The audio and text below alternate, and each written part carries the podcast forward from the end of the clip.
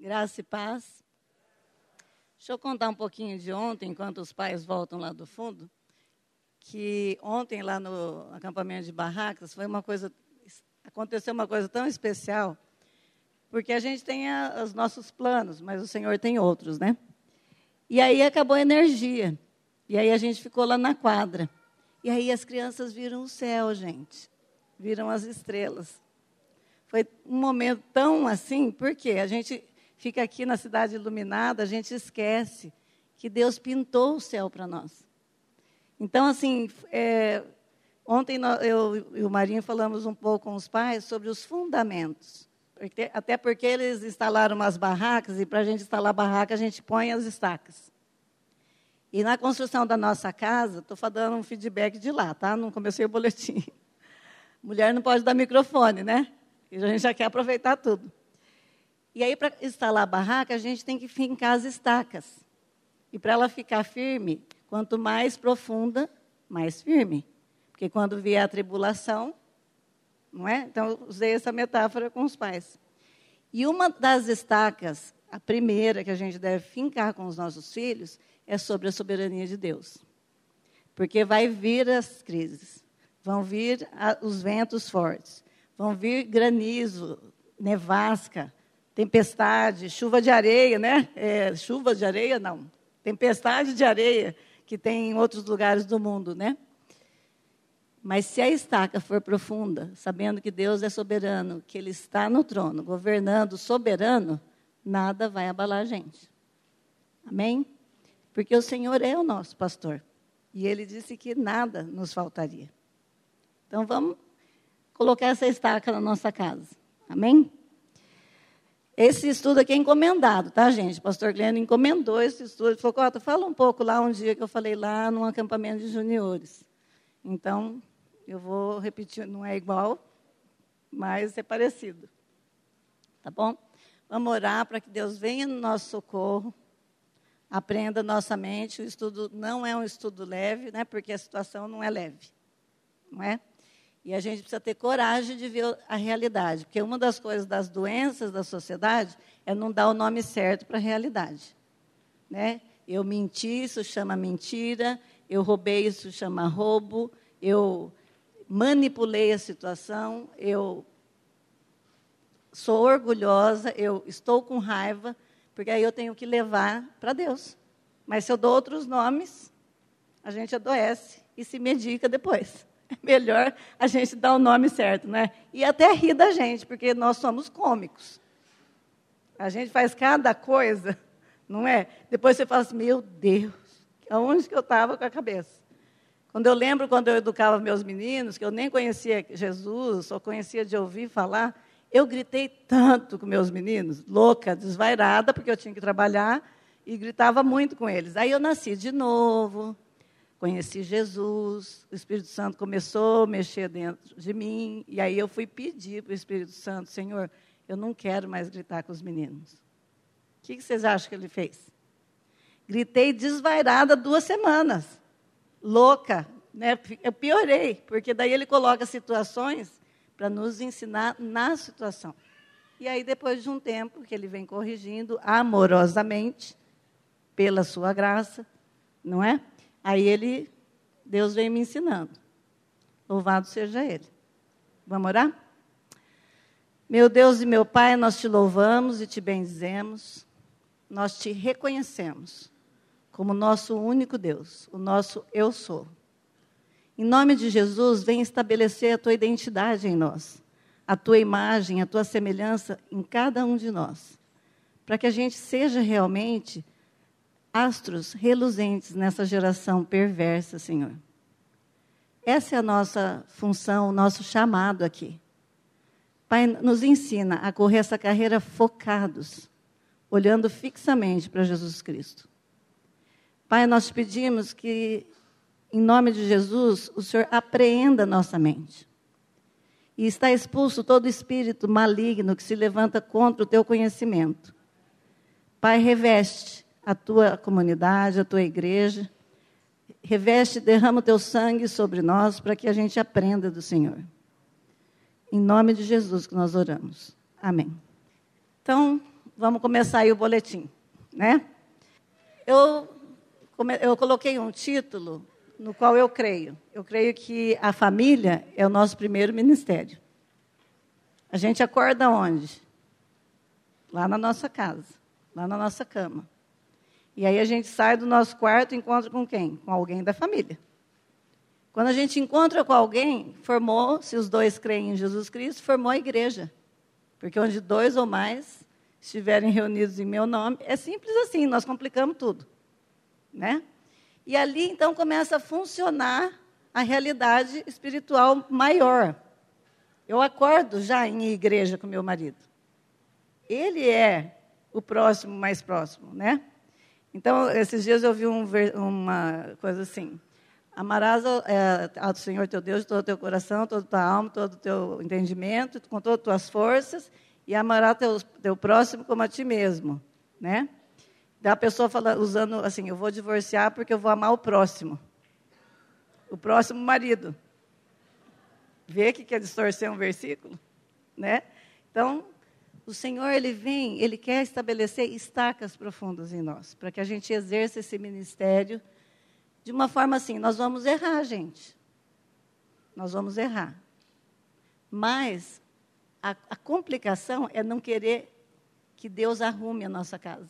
É continuar no comando. Então vamos ver o que, que Deus fez. Por quê? Nós sempre vamos começar qual era o propósito de Deus. E Deus, quando criou o homem e a mulher, ele tinha um propósito. Vamos ver se a gente entende um pouco desse propósito, que eu também estou aprendendo. Né? Então, família, ministério nosso de cada dia. Em Gênesis 1, de 27 a 28, diz: Criou Deus, pois, o homem à sua imagem. A imagem de Deus o criou. Homem e mulher os criou. E Deus os abençoou e lhes disse: Sede fecundos, multiplicai-vos, enchei a terra e sujeitai-a. Dominai sobre os peixes do mar, sobre as aves dos céus e sobre todo animal que rasteja pela terra. Deus estava estabelecendo a família. E ele, aqui a gente chama o mandato cultural que ele deu para o homem e para a mulher. Ele colocou já uma ordem. Eu crio os dois, eles vão ser fecundos. Deus estava fazendo da gente pró-criadores. Olha só. Vocês já pensaram nisso? Que Deus dá o dom para a gente, Ele cria do nada. Mas nós, em dois, conseguimos gerar vida. Gente, é um presente, não é? É um presente de Deus a gente gerar uma vida a partir da gente. Então, nós somos pró-criadores. Então, ele está dizendo: multiplicai-vos, enchei a terra e sujeitai-a. Quem é que vai comandar as coisas da terra? O homem e a mulher, a co-governadora, ao lado. Certo? Dominai sobre os peixes do mar, sobre as aves dos céus e sobre todo animal que rasteja. Guarda esse finzinho aí. A gente vai dominar sobre os animais. Era a ordem de Deus. Certo? Então vamos começar ali. A família natural, projetada por Deus, é um lugar especial, um lugar de gerar vida, de acolhimento, crescimento, cuidado, aconchego, nutrição e formação dos seus membros.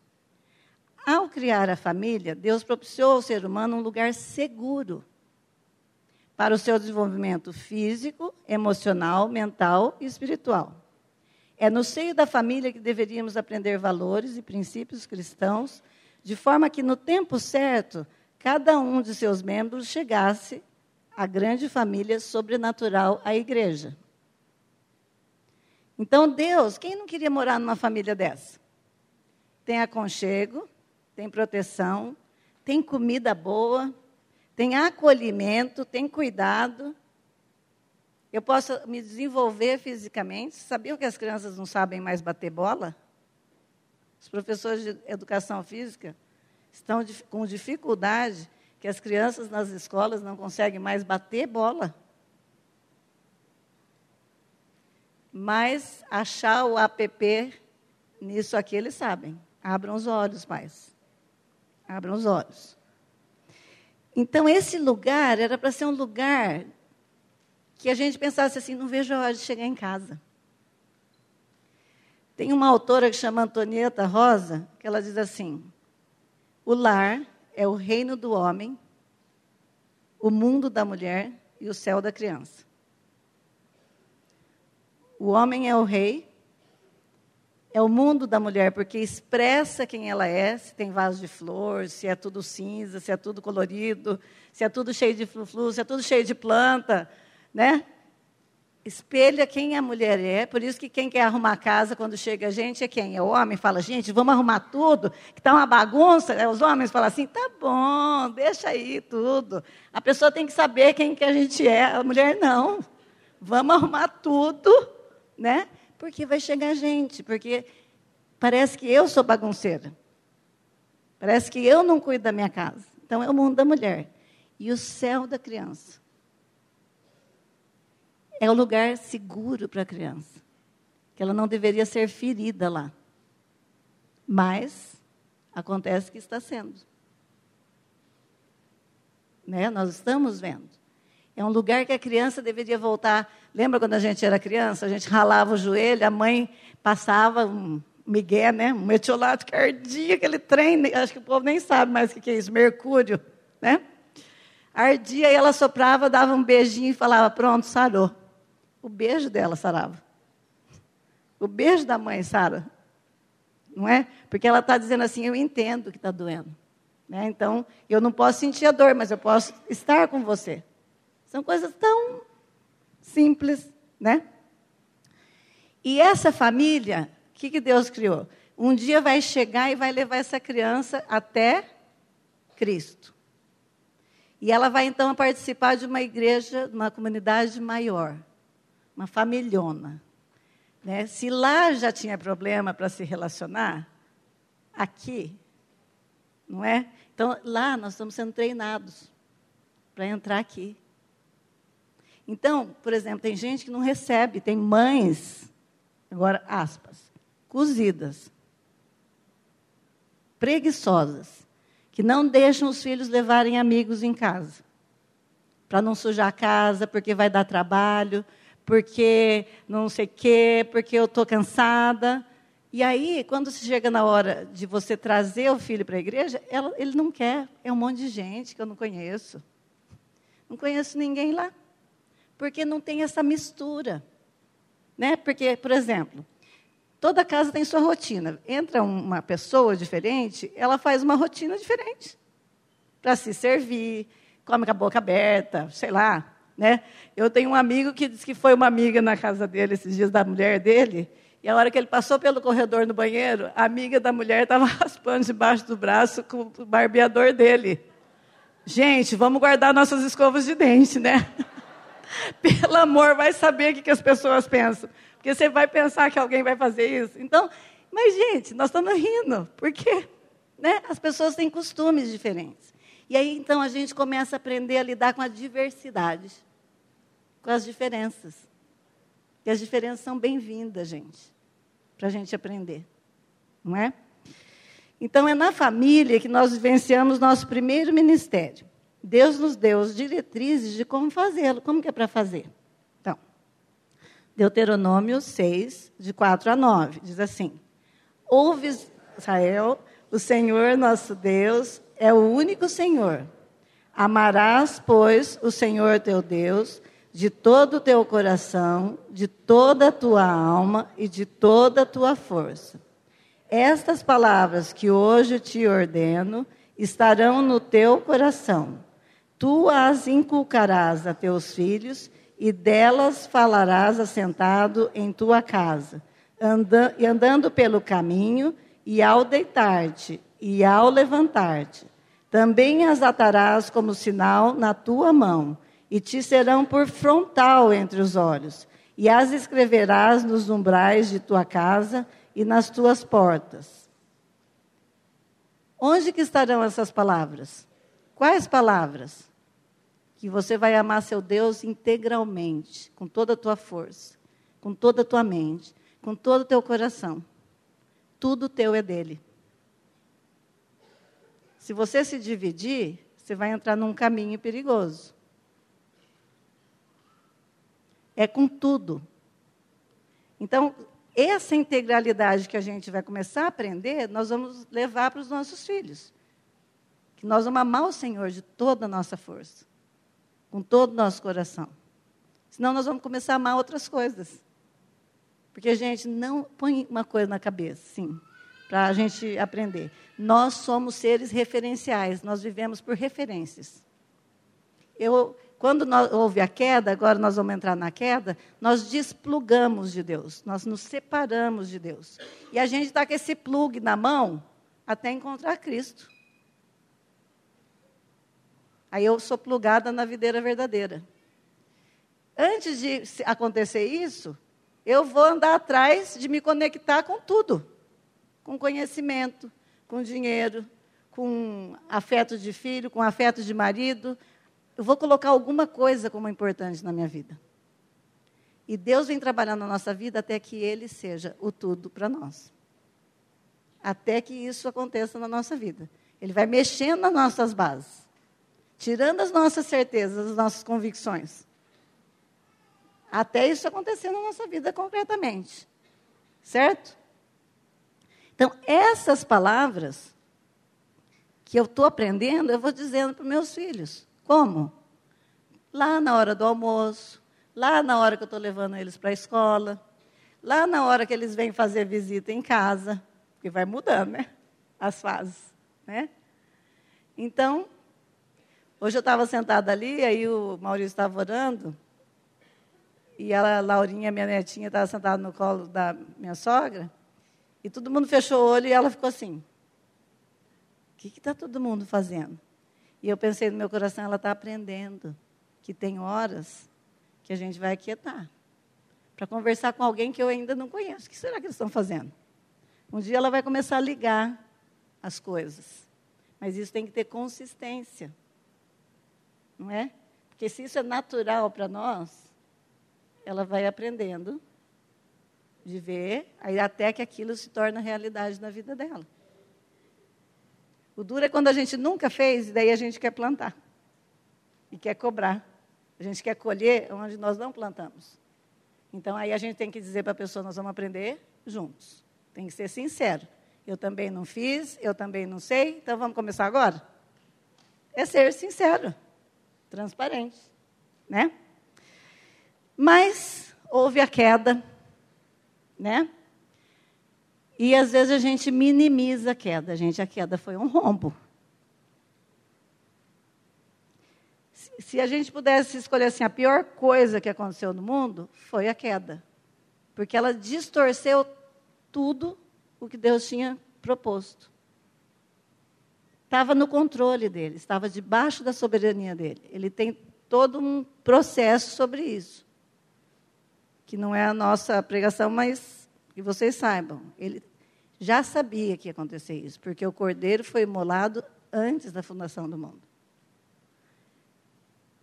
E essa queda, ela distorceu o homem. Aquilo que Deus tinha feito para nós sermos nus, vulneráveis, transparentes, não ter nada para esconder, virou um. Olha aí como a gente está. Porque as ideologias que vêm propor ideias para a gente, elas vêm propor um novo tipo de ser. Quer dizer, nós vamos experimentar ser de um novo jeito. E o que Deus diz é verdade, gente. A verdade é uma estaca na nossa vida. Então, se a gente for atrás das ideias, nós vamos ficar desse jeito confuso, da forma como a gente anda. Mas se a gente põe as nossas estacas em Deus, a gente fica firme e bem menos cansado, tá? Fica a dica. Né? Porque a gente costuma andar atrás de tanta coisa esquisita. Então, mas houve a queda. O homem foi separado de Deus, desplugado, desconectado, separado. Entrou a morte entre Deus e o homem, certo? A partir daí, a família vem sendo bombardeada de forma sistemática Ao invés de ser um lugar de amor, aconchego e segurança, para o qual a gente pode voltar, né? As famílias muitas vezes se mostram como um lugar inóspito, agressivo, inseguro, solitário e, por vezes, um verdadeiro campo de guerra, onde seus membros aprendem a viver na trincheira. Esses dias eu ouvi uma história assim. A minha mãe casou com um homem, que agora é um padrasto, que quando a minha mãe não está, ele entra no meu quarto, ele gospe em mim e me xinga de tudo quanto é nome. E a menina está se cortando.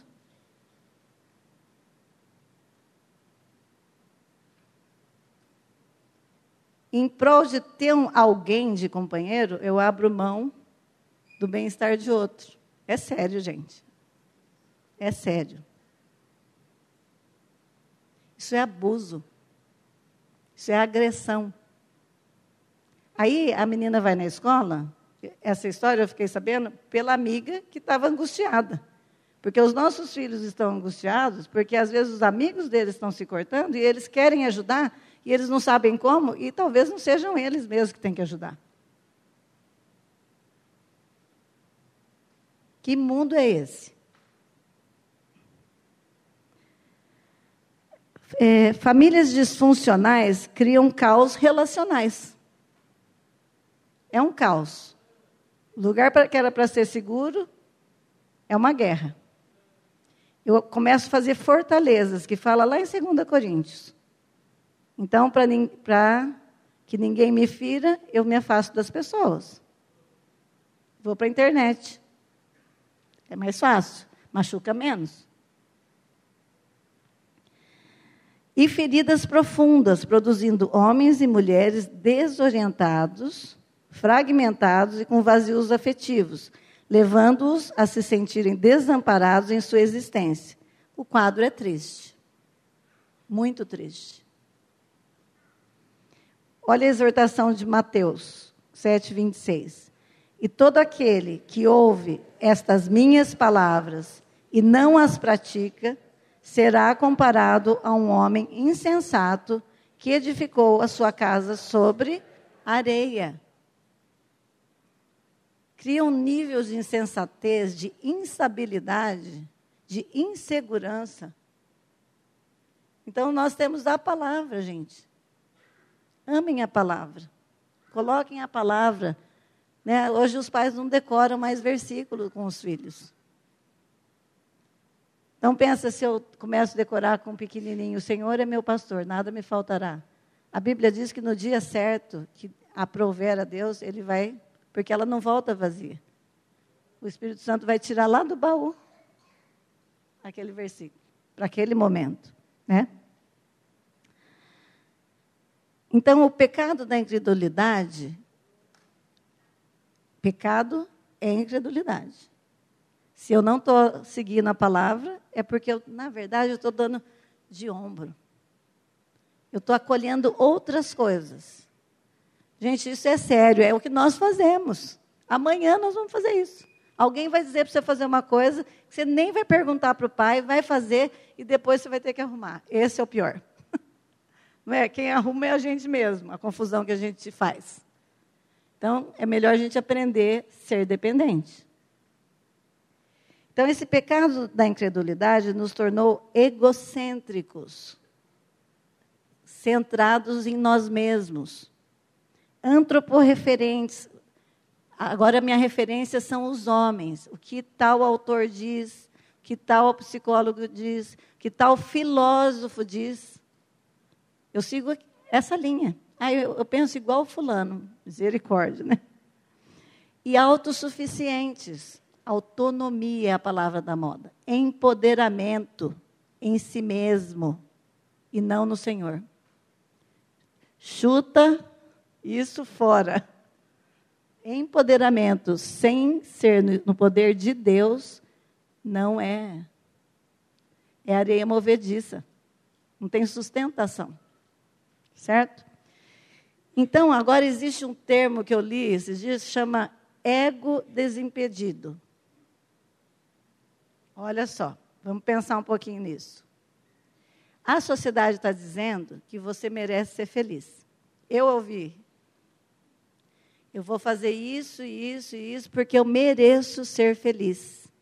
Porque eu não tenho outra vida para viver e eu quero ser feliz. O que será que a gente faz com aquelas passagens de Filipenses 2? O que será que a gente faz com aquela passagem de 2 Coríntios 5,15?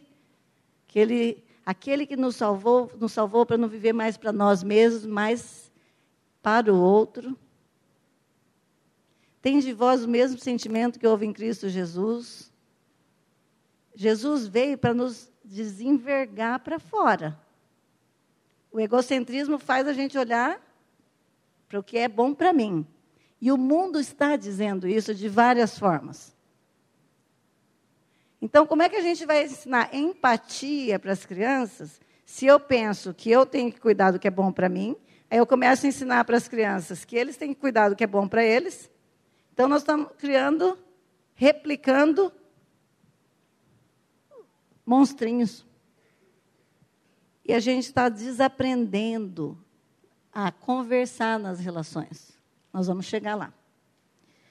O teocentrismo referência, quando a gente tem a referência em Deus, se perdeu. Essa é a história bíblica inteira. Quem já leu a Bíblia inteira aqui? Levanta a mão. Hum, bom. E aí, então, a gente vê a repetição de quantas vezes as pessoas abandonavam, tinham uma experiência com Deus, firmava Deus, firmava firme aquela, aquele povo todo, de repente, eles opa, vamos ali, que aquela deusa vai, que vai cuidar da fertilidade do solo, então a gente vai fazer um sacrifíciozinho ali para ela. Aí eles se perdiam nisso. E aí Deus fazia o quê? Com a longanimidade dele, que a gente não tem, né? Mandava um profeta. Vai lá, acode aquele povo que está se perdendo a linha. A linha. Linha eles de novo, que eles estão se perdendo. Deus tem muita misericórdia da gente, gente. Vocês concordam? Se eu fosse Deus só um pouquinho, ha! Né? Já tem até o filme, né? O Todo-Poderoso. Vocês já assistiram? A gente faz tudo errado, desanda tudo. Porque não tem a longanimidade misturado, essa benignidade que se estende. Então, que o Espírito Santo de Deus venha derramar isso em nós, né? Então veja o que Paulo diz em Romanos.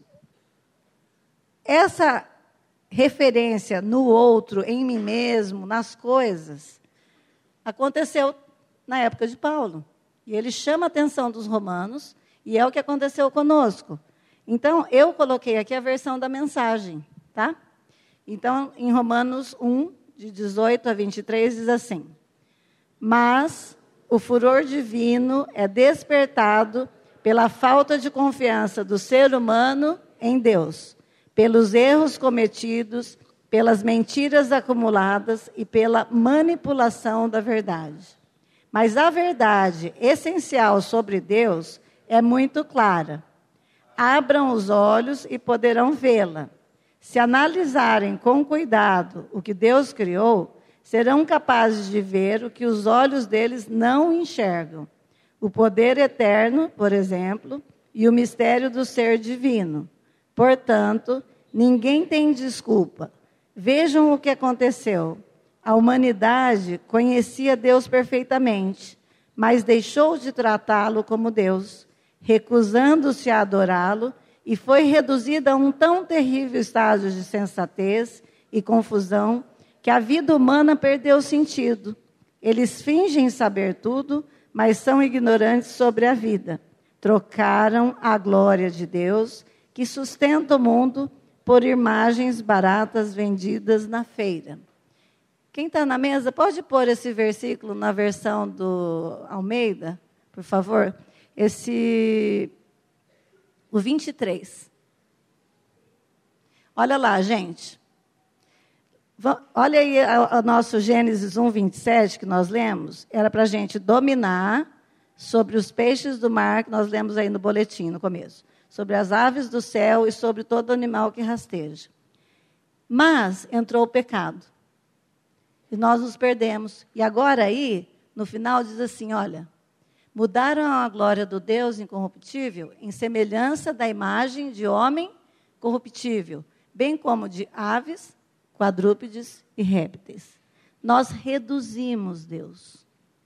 Nós começamos a adorar agora imagens de bichos que a gente deveria dominar. Colocamos isso como ídolos. Olha a mudança de pensamento por causa do pecado. Por causa da nossa. Nós mudamos o referencial. Lá era para a gente adorar o Pai. Aqui nós estamos adorando imagens, coisas. Isso é cosmovisão que vocês estão ouvindo por aí. O mundo está plantando a cosmovisão secularizada em nós. Eles vão. E a cosmovisão cristã é a adoração a Deus, a um único Deus. Isso é sério. E quando a gente não faz conexões certas das coisas, eu não sou mais inteligente, eu fico confuso. Vocês viram aqui? Eles falam assim: olha, no recusando adorá-lo, a ter Deus como referencial, foi reduzido a um tão terrível estado de sensatez e confusão que a vida humana perdeu sentido. Não é isso que a gente está vendo? As pessoas estão sem sentido?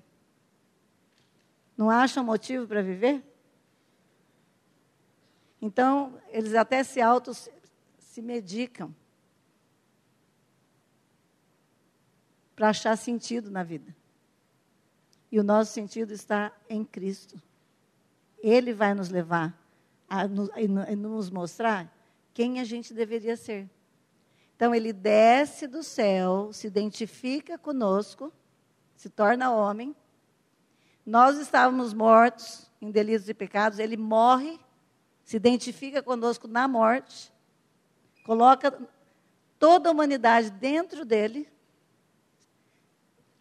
nos lava com seu sangue. Quando ele ressuscita, ele se identifica a vida dele agora conosco. Ele nos dá vida. E vem morar em nós. Agora eu me conectei. Agora a energia que me impulsiona vem do alto, vem do cabeça. Muda a referência. E aí começa um processo de aprendizado de como andar com esse pai. Chamar de pai. Vocês estão todos morrendo de frio, né? Só estou vendo. Está todo mundo assim. então vamos lá. A cosmovisão secularizada fez e faz um estrago no significado que Deus deu à família, deixando os seus membros à mercê do mundo segundo o curso do mundo. A voz do profeta é real para hoje em Jeremias 2,13. Porque dois males cometeu o meu povo. A mim me deixaram o manancial de águas vivas e cavaram cisternas, cisternas rotas que não retêm as águas. Onde nós estamos procurando sustento para matar nossa sede? Onde? né? Não vai reter, não vai ficar, não vai ser suficiente, porque a nossa suficiência está nele. É, então, os adolescentes e jovens estão confusos e sem afeto, depressivos devido à indiferença e abandono das famílias, que vagueiam e vagueiam pela vida tentando encontrar significado onde que os jovens e adolescentes estão procurando significado em vícios, né? Vício de álcool, de internet, de pornografia. Gente, os jovens estão sozinhos em casa. Porque todo mundo saiu trabalhar. O que está acontecendo hoje? Os jovens não conversam mais em casa. Então, o lugar mais simples dele romper um pouco a solidão é na internet. Só que a internet não exige muito das nossas relações. Exige pouco. Então, quando chega na conversa e na, na resolução de problemas ao vivo e a cores, está acontecendo isso que está acontecendo aí fora. Eu mato quando você não concorda comigo. Eu me corto porque não tem ninguém para me ouvir. Eu me corto porque a dor é tão grande existencial que eu tenho que colocar ela para fora. Por um momento essa dor passa. Depois vem a vergonha, a culpa. Os jovens andam de, camiseta de manga comprida, os pais não vêm. Que está o maior calor e a pessoa está andando de camiseta de manga comprida. E a amiga lá na escola sabe que ela está se cortando, porque para a amiga ela conta. Tem grupos, gente, no Face de automutilação. Para ensinar como fazer, como que fica melhor. Isso tem tratamento, tem que tratar. É sério. Porque daí para frente vem suicídio, que a gente está vendo. O índice é uma questão já de saúde pública. Tá? Porque essa questão de ideologia e toda que nós passamos, nós não sabemos. Mas se vocês souberem o índice de suicídio entre crianças de 10 a 12 anos, vocês ficam assustados. Porque mexeram na base da estrutura psíquica da pessoa dela ser homem ou mulher. Você já pensou você ter que acordar de manhã? A gente já tem tanto problema, né, gente? Aí você tem 10 anos, 8, 12 anos, você vai para a escola, você não sabe, deixa eu ver o que eu vou ser hoje. Porque falaram para mim que eu, tenho, que eu posso ser qualquer coisa qualquer dia. Que canseira. Que canseira. Vamos cuidar das nossas crianças. Cuidar firmemente. Né? Essa palestra é um, é um passando, assim, várias coisas, tá? Por isso que eu falei para vocês que era pesado, porque cada coisa dessa dá uma palestra, né? Eu li tanto sobre álcool, por exemplo, que o cérebro do adolescente ele está em formação. Então, gente, adolescente não pode beber álcool. É nada. Porque vai mexer na área dele de impulso e de controle de impulso depois. E ele pode, como o cérebro dele ainda não maturou e não fechou, a possibilidade dele ser alcoólatra é assim. Muito alta. Então é nada, é nem experimentar paz. Né? Então, é sério. E aí, não é assim por lei, vai explicar, vamos ver, vamos estudar por que, que não pode. É sério. Depois, lá na frente, quer beber um vinho socialmente, uma coisa, ele tem controle, o cérebro dele está fechado, ele já madurou a, o córtex frontal dele lá, que ele vai colocar ordem nas escolhas dele. Então vamos ter juízo, né? Porque Deus tem uma amiga que é médica que cuida, que atende. Esses dias ela foi um pai com uma criança alérgica, e aí o 11 anos. Ela falou: "Olha, eu sugiro que ele fique aqui tomando soro, porque aí sara mais rápido". Aí o pai virou para o menino e falou: "Você quer tomar soro?" Gente, que, que mundo nós estamos vivendo? Ai, dá até uma batedeira, né? Como assim? Ele é a autoridade.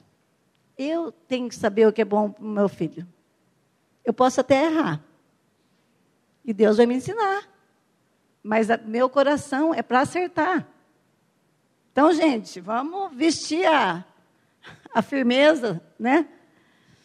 Então, eles têm vícios, é, busca de conhecimento, vou fazer pós da pós, da pós, da pós, da pós, e não vou sair da casa dos meus pais, porque eu vou estudar, estudar, estudar, e aqui eu tenho roupa, cama e mesa lavada, e às vezes sexo lá fora. Casar para quê?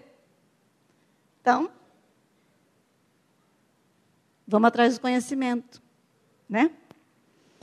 E automutilação, já falei um pouco, nudes, olha, isso aqui dá uma palestra o tal do nudes da internet. Né? Gente, pais de, de adolescentes, vocês têm que cuidar do celular, tá? Ter acesso, ter a senha do celular dos teus filhos, protegê-los, porque esse negócio aqui de nudes, ele é assim, o casal namora, eles começam a mandar nudes um para o outro. Quer dizer, já devia estar pronto sobre a privacidade do corpo, mas não está. Aí manda nudes. Aí briga. Aí termina.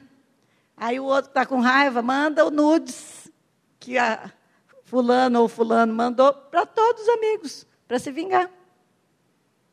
Então não tem limite. Não tem limite. Tem que cuidar dos adolescentes e dos jovens. E em busca incessante pelo prazer e abuso da tecnologia. Isso também é uma coisa muito séria que desconecta, as, desconecta, desconecta a família. Então, algumas famílias já estão fazendo a cestinha, põe a cestinha, todo mundo que chega põe o celular na cestinha. Enquanto está em casa ou no almoço, o celular está lá. Porque tem gente que não consegue, né? Dá uma olhadinha, vai lá, está todo mundo conversando e o outro está desconectado da família. Então, são alguns mecanismos que dá para. Então, pensar um pouco nos casais jovens. Uma alta... Observa-se também, nos casais jovens, uma alta expectativa nas realizações pessoais, onde não há espaço para filhos. O pessoal não quer mais ter filho, gente. Vai ter extinção da raça. Uma raça que não quero mais brincar de fazer nenê, não. Vou me realizar. Pensa se minha mãe tivesse pensado isso. Eu não estava aqui, né? né? Então, na maioria dos casos, eles optam por terem somente um filho, por estarem vivendo em uma sociedade extremamente consumista e tecnológica. Então, tá bom, vou ter um, e aí pronto, satisfiz a família, porque às vezes nem ele quer. E se você não quer ter uma criança, não tenha. Não tenha. Uma mãe falou para mim que ela tinha uma menina, a menina estava se cortando com 18 anos e ela contando. Eu errei muito com ela. Porque quando ela tinha sete anos, eu estendi o uniforme dela na cama e falava para ela: amanhã você pega o leite da geladeira, você não esquenta para não se machucar, toma, se veste e pega a van, porque eu não vou acordar. E a mãe ia trabalhar, essa menina chegava na hora do almoço, comia tudo gelado, porque não podia esquentar, e passava a tarde inteira sozinha. E aí a mãe chegava à noite, cansada, e o pai, sei lá cadê esse pai, que nem saiu na história, e essa menina estava se cortando, porque, gente, é um rombo que fica. Será que eu merecia viver? Será que tem alguém mesmo que gosta de mim o suficiente? Aí ela talvez vai pôr toda a expectativa no namorado. Ai, coitado desse namorado né? Porque ele vai ter que amar tanto, tanto, fazer tanta coisa para suprir essa moça, e a gente sabe que a gente não dá conta disso. Não é? Então isso é sério. Quando eu abandono um filho à mercê, ele sente que ele não. É como se você não estivesse soprando fôlego de vida nele. Porque nós, pais, geramos, a gente sopra, você é importante. Eu estou aqui para conversar com você, para comer com você, para assistir um filme com você para ir ali comprar uma roupa com você, sem reclamar, sem nananá. É, gente. É, Douglas Wilson, eu pus um pouquinho de cada coisa, tá? Um pouquinho dos filhos, um pouquinho dos pais, por isso que agora começou alguns temas diferentes. Douglas Wilson, ele diz assim: uma das principais dificuldades que encaramos hoje é a covardia geral dos homens cristãos. Homens que abdicam da força, liderança e autoridade dadas por Deus. Não querem assumir o papel masculino, não querem tomar iniciativa porque escolheram o caminho mais fácil. O cumprimento do mandato cultural envolve trabalho duro e os homens precisam ser firmes e amorosos. Eles vão ter uma. Essa leão e o cordeiro foi eu que pus aí, por isso que não está em. Tem que ter uma mistura de leão e o cordeiro que está em Cristo. Horas eu sou leão, horas eu sou cordeiro. Mas às vezes os homens estão muito cordeiro. Ontem, lá na hora do louvor no acampamento, o Lincoln falou assim: vamos fazer isso agora, né? Liderando o louvor. E uma adolescente falou: não, nós não vamos fazer isso. Eu falei: ai, né? Então a gente tem que ensinar até as meninas que quando um homem está liderando, ele vai liderar até o fim, certo ou errado, gente. Que ele está liderando uma coisa. Né? Como que a gente quer homens fortes se a gente não deixa eles errar? Quem disse que a gente está acertando tudo? Mulheres. Quem é que disse que a gente é tão boa assim? Que nós estamos querendo mandar em tudo. Né? Não usem o ministério do cotovelo. Estou vendo gente assim, está vendo? Não, mas a gente é terrível mesmo, porque a gente é mais rápido na nossa visão, e aí a gente vê mais detalhes, então a gente quer ajudar, mas às vezes a gente atrapalha. Então respira e, e segura, né? Ok. É, então, isso está acontecendo por quê? Porque as mulheres se puseram numa situação de empoderamento. Nós vamos ler aí um pouquinho depois. Charles Colson, ele diz assim: o capitalismo fez as mulheres saírem do campo de trabalho e acreditar, ao campo de trabalho e acreditarem que a vida do lar as denigrem. O feminismo radical diz que as mulheres estão sufocadas pelo papel de mãe e devem descobrir seu verdadeiro ego separadamente desses relacionamentos familiares. Olha aí. Lá é uma coisa, mas o seu ego mesmo, empoderado, é fora da casa. Você não sabe ainda quem você vai ser, você vai ser triste. Você vai tomar um monte de remédio para vencer lá fora. Vai ter que dançar, aprender a dançar a dança do mundo. O papel de esposo e pai, ao invés de ser responsabilidade ordenada por Deus e que expressa a natureza essencial do homem, passou a ser visto como uma convenção restritiva. Isso aí é coisa de gente quadrada. Né? O homem liderar. É uma coisa quadrada. A família é tratada como uma mera coleção. Gente, presta atenção nisso. A família é tratada como uma mera coleção de indivíduos desobrigados de direitos essenciais uns para com os outros, pois cada um é livre para escolher a forma que melhor entende em seu benefício. Como chama isso?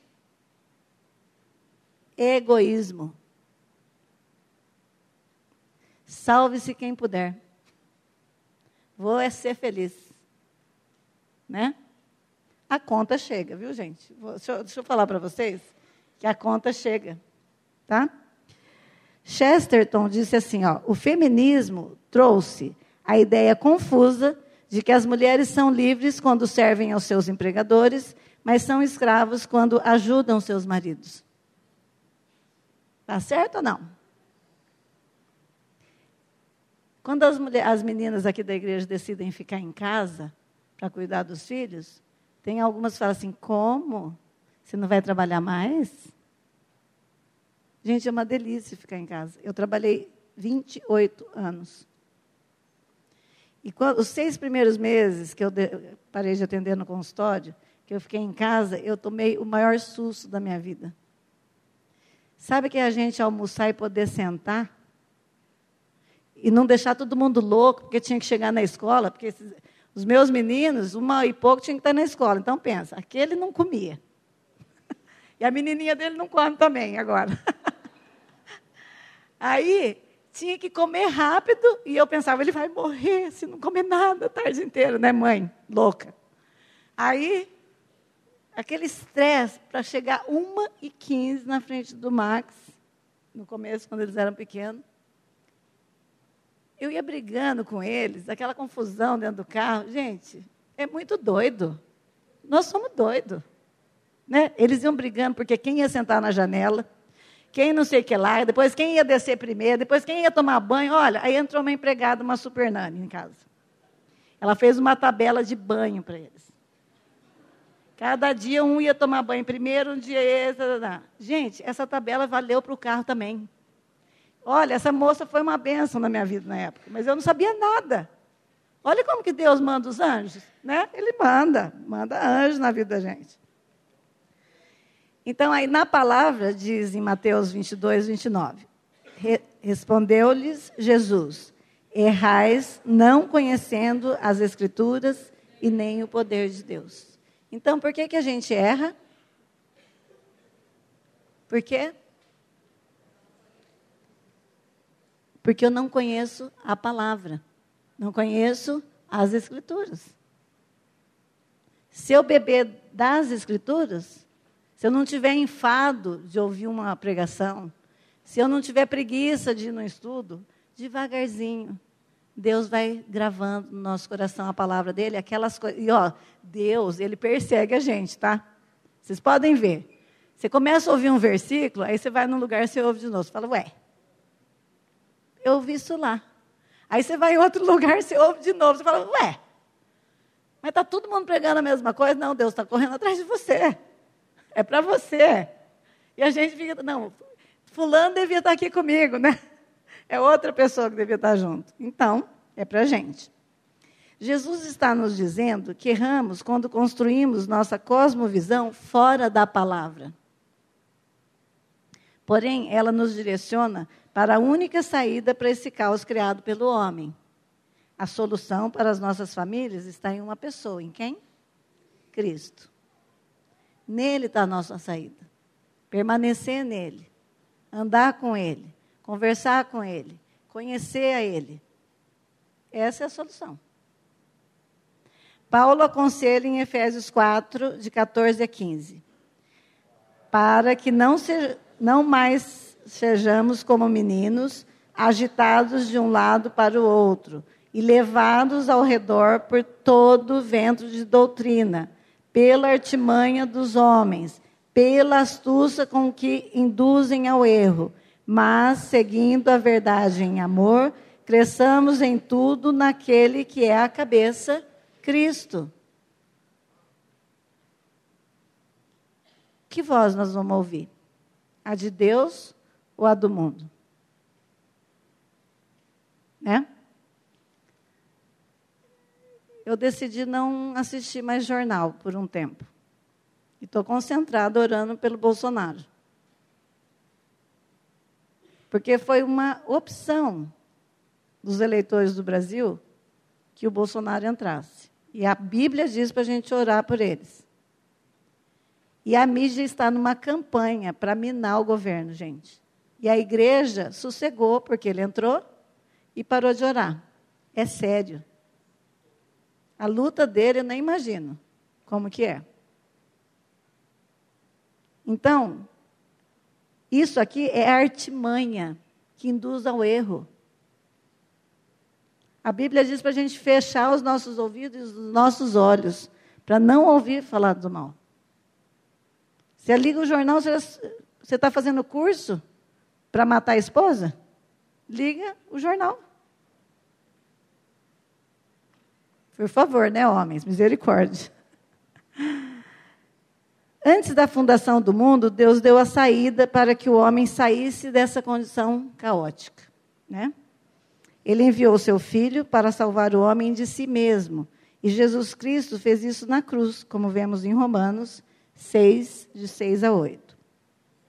Sabendo isto, que foi crucificado com ele o nosso velho homem para que o corpo do pecado seja destruído e não sirvamos o pecado como escravos, porquanto quem morreu está justificado do pecado. Ora, se já morremos com Cristo, cremos que também com Ele viveremos.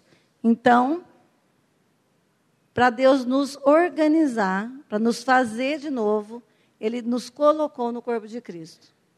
E Ele rompeu com a fonte geradora de pecado na cruz. E nos enxertou, nos conectou de novo com Ele. Então agora nós vamos aprender a viver com Ele à sua imagem e sua semelhança. E no primeiro momento é estranho, gente. É vida nova. Quando você sai de um lugar escuro, onde estava tudo escuro lá, e acende a luz, no primeiro momento, nossa, quanta coisa. Não é assim? Aí a gente olha a Bíblia, nossa, como a Bíblia é grande. Eu tenho que aprender tudo isso. A pessoa pensa, porque acendeu a luz. Nós saímos das trevas para a luz. Mas calma, tem o restinho da eternidade para a gente conhecer Ele. Né? Tem o restinho da vida para a gente aprender dele. Então não tem pressa. Se não for nessa vida, vai ser na outra que nós vamos acabar o assunto com Ele. Não é? Então Jesus Cristo veio cheio de graça e de verdade. Né? Ele veio de graça e é a verdade. E esta graça nos ensina em Tito 2, 11 a 14. Porquanto a graça de Deus se manifestou salvadora a todos os homens, educando-nos para que, renegadas as, a impiedade e as paixões mundanas, vivamos no presente século sensata, justa e piedosamente, aguardando a bendita esperança e a manifestação da glória do nosso grande Deus e Salvador Cristo Jesus, o qual a si mesmo se deu por nós, a fim de remir-nos de toda iniquidade e purificar para si um povo exclusivamente seu, zeloso de boas obras. Olha só. Tem uma, um resuminho, né, do que Deus vem fazer. Então, ok, então tem alguma coisa bagunçada, não estou dando conta de fazer uma coisa.